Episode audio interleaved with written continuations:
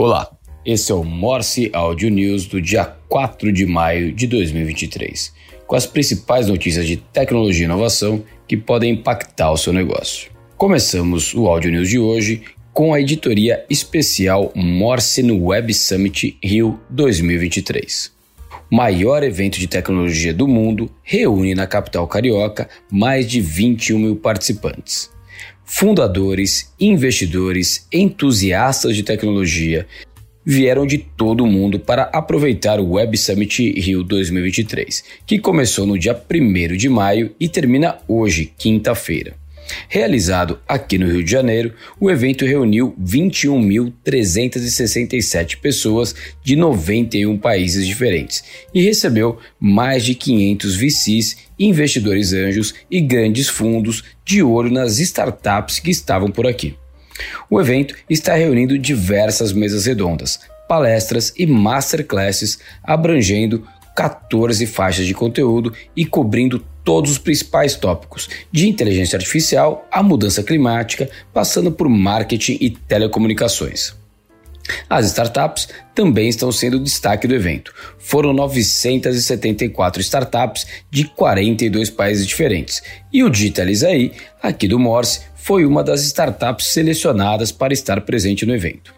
O Sebrae apresentou na manhã dessa terça-feira, em seu stand no Web Summit Rio, o Sebrae Startups, uma plataforma que agrega iniciativas de capacitação, conexão e fortalecimento de empresas em early stage para estimular o empreendedorismo inovador em todo o Brasil. A ferramenta é considerada a maior do segmento na América Latina. E ainda aqui no evento, a Microsoft apresenta uma masterclass sobre as atualizações do Azure OpenAI.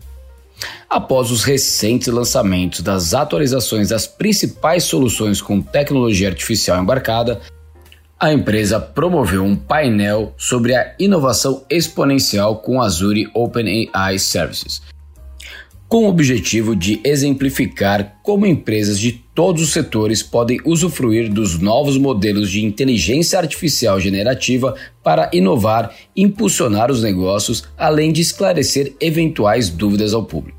O painel contou com a presença de Afonso Menegola, arquiteto de soluções de nuvem da Microsoft, e Gustavo Zimmermann, gerente sênior de parceiros e tecnologia ISV e nativos digitais para Latam Microsoft. O Itaú BBA anunciou uma nova solução de gestão financeira em parceria com a Accountify, que é uma empresa de tecnologia hospedada no Cubo Itaú. O Gestão Integrada by Accountify é uma plataforma que consolida, automatiza e transforma dados gerenciais e contábeis em informações para análise de saúde financeira e tomada de decisões estratégicas. Renner inova com coleção 100% digital. Hoje, aproximadamente 40% dos itens da linha de moda esportiva feminina da marca são digitalizados de ponta a ponta, trazendo eficiência e sustentabilidade ao processo de criação. A nova coleção tem redução de 25% no time to market e de 50% na geração de amostras físicas. A marca é precursora na incorporação da moda digital ao varejo, com os times de design trabalhando com colaboração com o Hub Digital e com o Lab de Inovação, núcleos multidisciplinares criados pela Renner para impulsionar a inovação no negócio. Reguladores de todo o mundo têm tentado encontrar um equilíbrio no qual os governos possam desenvolver proteções na tecnologia emergente de inteligência artificial sem que ela sufoque a inovação. A União Europeia provavelmente chegará a um acordo este ano que abrirá caminho para a primeira grande lei que trata de inteligência artificial no mundo, disse a chefe de regulamentação de tecnologia do bloco. O parlamento então discutirá os detalhes finais do projeto de lei com os Estados-membros da União Europeia e a Comissão Europeia antes que se torne lei. E o iFood está incorporando as operações de sua controladora, a Movile. A Hold vai integrar a sua estrutura operacional ao iFood, deixando de atuar de forma independente. A ideia é que a Móvel passe a dar atenção a alguns dos negócios em que o iFood investiu ao longo dos anos, como a fabricante de robôs de entrega Sincar. Com a reorganização, a maior parte dos 70 funcionários que ainda estavam na Móvel será dispensada, restando de 10 a 15 pessoas. A relação entre Móvel e iFood começou em 2013, quando a holding investiu 2,5 milhões no app de delivery de comida. No ano seguinte, ela comprou mais uma parte das ações da plataforma de entregas e tornou-se sua acionista majoritária. Em agosto de 2022, a Móvel passou a deter 100% do iFood após adquirir 33,3% das ações pertencentes a Just Eat Holding Limited, em uma transação que foi avaliada em até 9,4 bilhões de reais o Pinterest e Snap frustram perspectivas e ações caem até 18%.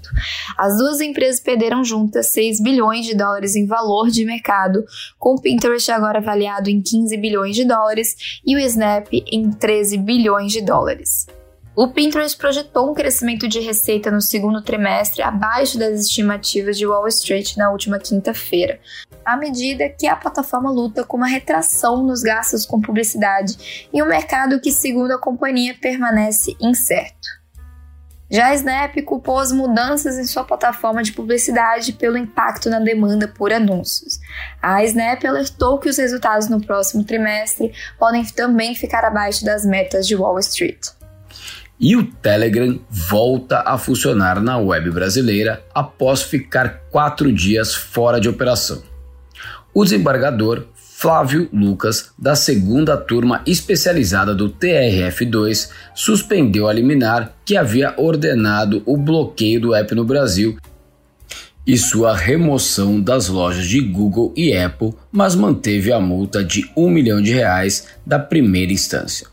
Em alusão à discussão da lei das fake news, o magistrado disse que a atual regulamentação das redes sociais é insuficiente e que é necessário estabelecer regras mais claras e específicas para evitar abusos, proteger tanto a sociedade como os usuários de forma equilibrada, os usuários do Twitter poderão pagar por artigos a partir do próximo mês.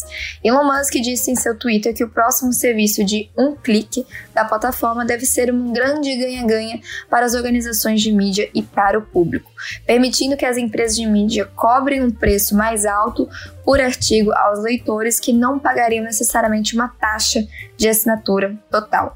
Musk não disse qual a porcentagem o Twitter embolsaria para si mesmo ou quais condições os editores de mídia precisariam cumprir. E o TikTok lançará estratégia de publicidade com revenue share para editores premium. O TikTok anunciou na quarta-feira, dia 3, o lançamento de um novo produto de publicidade que permitirá aos anunciantes posicionar anúncios ao lado do conteúdo produzido por editores premium.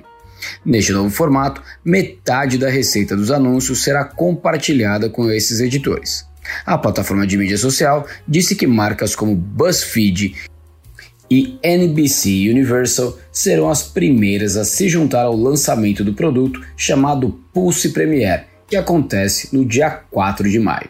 O recurso é uma extensão do programa Pulse do TikTok, que permite que os profissionais de marketing coloquem sua marca ao lado dos 4% dos melhores conteúdos da plataforma. E vale lembrar que o TikTok anunciou em março 150 milhões de usuários ativos mensais nos Estados Unidos, sendo 50% a mais do que os 100 milhões anunciados em 2020. Indo para o universo gamer, apesar de a compra da Activision Blizzard pela Microsoft ter sofrido um revés no Reino Unido, ela foi aprovada esta semana pelos órgãos regulatórios da Ucrânia. Em uma declaração publicada na última quinta-feira, a autoridade do país responsável por avaliar a negociação afirmou que não tem preocupações sobre o impacto que ela pode trazer à competição dos mercados que vai afetar. O JP Morgan anuncia a aquisição de empresa de insights para Venture Capital. O JP Morgan anunciou a aquisição da Almini, empresa de software especializada em análise de investimentos para o setor de capital de risco. Fundada em 2018, a empresa possui uma plataforma de análise de dados que estrutura, rastreia e analisa os termos legais e econômicos essenciais que sustentam as transações do mercado privado em estágio de crescimento, colocando termos críticos de investimento de portfólio ao alcance fácil dos usuários. A Alme possui uma base de clientes diversificada com mais de 300 instituições e já avaliou mais de 600 bilhões de dólares em capital investido, sendo mais de 17 mil empresas privadas analisadas. Aportes em startups latinas crescem 78% em abril, mas caem no ano a ano. Em abril, as startups latinas captaram 436 milhões de dólares, 78% a mais do que em março, de acordo com o relatório mensal da Slink Hub. Esse é o segundo melhor resultado do ano em volume arrecadado, atrás apenas de janeiro, com 733 milhões de dólares. Apesar do avanço, o valor do último mês é 48% menor do que o registrado em abril de 2022 e 66% menor do que o do mesmo período em 2021. A queda é ainda mais perceptível quando se destaca o Brasil, cujos 110 milhões de dólares captados representam uma contração de 72% em relação ao mesmo mês em 2022. E fechando o Morse Audio News de hoje, a Mozilla compra a startup que identifica avaliações falsas para otimizar a experiência de compras no Firefox. A empresa anunciou a aquisição da FakeSpot, startup que oferece um serviço que ajuda os usuários a identificarem avaliações falsas ou não confiáveis. A plataforma funciona através de um site ou uma extensão do navegador. Ela é integrada a plataformas como Amazon, Yelp e TripAdvisor. E essas foram as principais notícias do Morse Audio News essa semana. Obrigado e até semana que vem.